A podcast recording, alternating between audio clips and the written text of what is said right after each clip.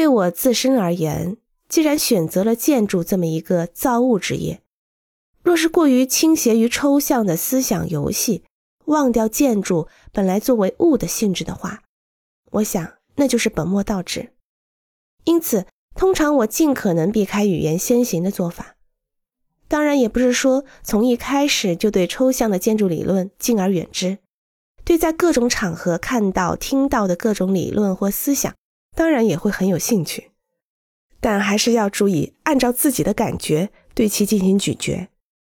某种特定的思想或理论，或许没有通过直接的语言或形态在我的设计中表现，但是各个领域受到的各种人物的影响，直接或间接的对我的设计有着不可估量的作用，这一点是可以肯定的。欢迎关注和订阅，这样可以第一时间收听到最新的节目。也欢迎大家多多点赞，并在评论区留下你的看法。